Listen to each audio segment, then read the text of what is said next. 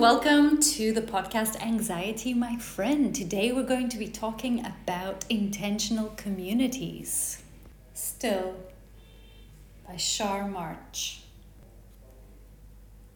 Listen, there is a silence now, this stillness. Gradually, we will get used to it. But for now, it is strange. You left such a gap. But listen closer. All your laughter, all your love is still ringing out, still holding us. All our memories of you are still with us. All the love we shared is still in every one of us. And although we ache from the loss of you, you will always be here as still and steady as any star. That was still by Char March in her book Full Stops in Winter Branches. I think you should just go back and listen to that again. You can get Char March's book online. I will leave you a link in the show notes. The book is called Full Stops in Winter Branches. We're all born in a community. Parents normally expose children to a range of communities football clubs, ballet lessons, birthday parties, city parks, Saturdays, etc. At school, we all tend to be following the same lessons. We take part in group projects, team sports, anarcho feminist discussion groups that want to change the world. The list goes on. As an adult, however, it's less common to make new friends because you get into routines. You are busy with work, you are busy with life. And in truth, if you get to a place and say, Hi, I'm Raquel and I want to make some new friends, I'll get looked at funny because I have done this and I tend to be odd and I really don't mind it. But not everybody feels that way. Some people are also looking for friends who share a certain dream, a, a certain desire, a certain vision, a certain experience. And that's what happened when I joined the Toastmasters Club in Porto a few months ago. I've always been shy and I wanted to meet like minded people who cared about how we communicate.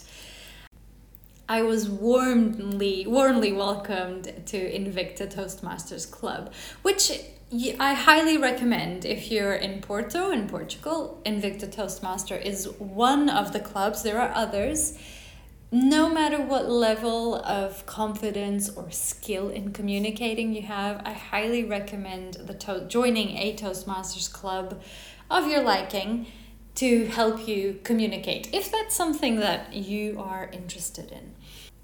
It is worth noting that there are Toastmasters clubs all over the world, and each club has its own personality, its own style. So, the best thing to do is look around your area. And well, the beauty of the internet is that there are so many clubs now running their sessions online. So it's totally worth looking around your area, trying to find some of the clubs, visiting, even if it's just electronically, if, if you don't want to visit physically, joining one of their meetings to see what vibe they have.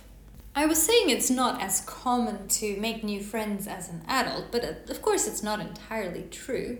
And especially if you're single, you are expected to be mate hunting because, well, poor you, you really shouldn't be alone. Life's so much better with your better half. Disclaimer you are your better half.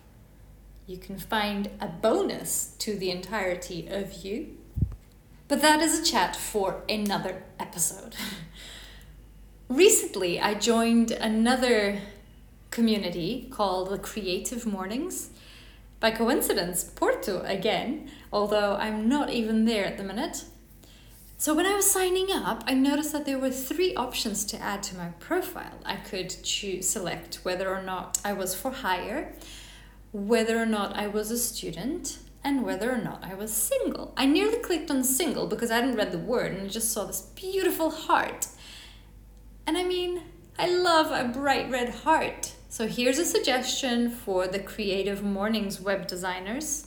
You could add a looking for friends with an interest in XYZ to those three options. So, fourth option here if you are not single, then you are pretty much expected to do everything in life with your partner. If you go somewhere or do something without your partner, people worry and ask why. If the elements of a couple do everything together, have no surprises, no experiences outside of the couple, then it's unsurprising that they become depolarized and that they're they either take each other for granted or that their sex drive dies. Well, the good news is that it actually doesn't die. It goes into a state of coma that can be reawakened. But that's also for another episode. like Esther Perel puts it, we expect one person to give us what once an entire village used to provide, and we live twice as long. So, people, get that variety, get that excitement into your relationships, mix it up. Looking for new friends does not mean that you have to abandon all your old friends or family members. New friends can actually reignite different interests you'd forgotten about and put you in a better mood for your old friends, for your old family members, for your old relationships. You can love and appreciate your old friends and family a bit more, even while making new friends and learning new things. So, what are the four steps that I suggest for exploring new communities? Firstly, like the Greek aphorism says, gnothi seauton, know yourself. What do you like? What are you interested in? What excites you? Stop waiting for the world to guess and just spell it out. If you're not sure, there's only one way of finding out. Try it out. Number two, actively search what is around you, both in your neighborhood and far away, thanks to the internet. Thirdly, practice when things go well. And finally, practice when things go badly. Like everything else in life, there will be ebbs and flows. And we sometimes have to push through the hard times in order to get better at something or in order to go deeper into something. Decide what is good enough. You don't have to excel at everything. In times of instant gratification on fast food and unattainable beauty, it's tempting to fall into a state of permanent dissatisfaction. But the good news is we can also decide what good enough looks like for us. If you want to learn a language, for example, what is the level of proficiency that you're seeking? Do you want to know some polite expressions and know how to order coffee? Or do you want to become fluent? Do you want to talk about your philosophies, wonderings, desires, ors, and inspirations? You choose. You decide what good enough looks like for you. And what do I mean by the fourth step of practicing when it gets hard? Well, it's easier for children to change their behavior because their neural pathways are still developing and more plasticity. But that does not mean that you can't teach an old dog new tricks. Yes, you can. It just takes work and dedication but it's well worth it if you persist through the ups and downs. I'll leave you with some examples of intentional communities. Social prescribing groups, which I discussed in episode 1 back in February 2020. As always, take what serves you from this episode, leave what does not. I am not a specialist. I am simply sharing information and findings that experts around the world have found to work. In the show notes, I will leave you with some reading recommendations, and it is essential that you do your own first hand reading and thinking because only you know what makes sense in your life. What matters to you, what might serve you, what might help you serve others for a bouncier world. Well, summary of the episode today. We started with Char March's wonderful poem, Still and the four steps to joining, creating, co designing intentional communities. One, know yourself. What do you like? What are you interested? What excites you? What moves you? Second, search what you're interested in, what you want to improve on. Third, practice when it goes well. And finally, fourth, practice when it gets hard. The recommendations are all in the show notes, but I'll just quickly go through them here. You've got the book The State of Affairs by Esther Perel, the book The Art of Talking to Yourself by Vironika Tugaleva.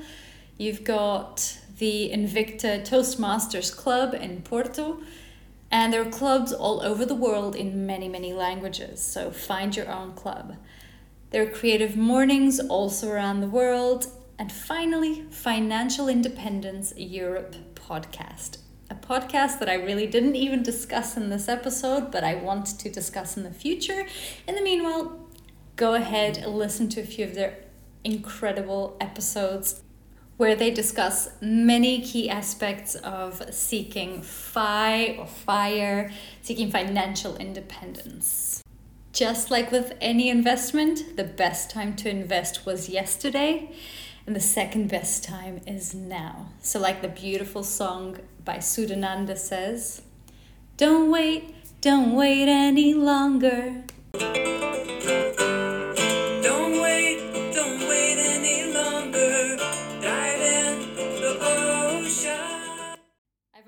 That in the show notes. It's really worth giving it a listen.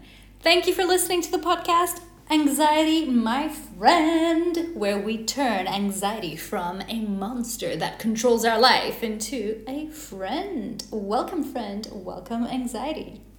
It's time to listen to what anxiety is telling us.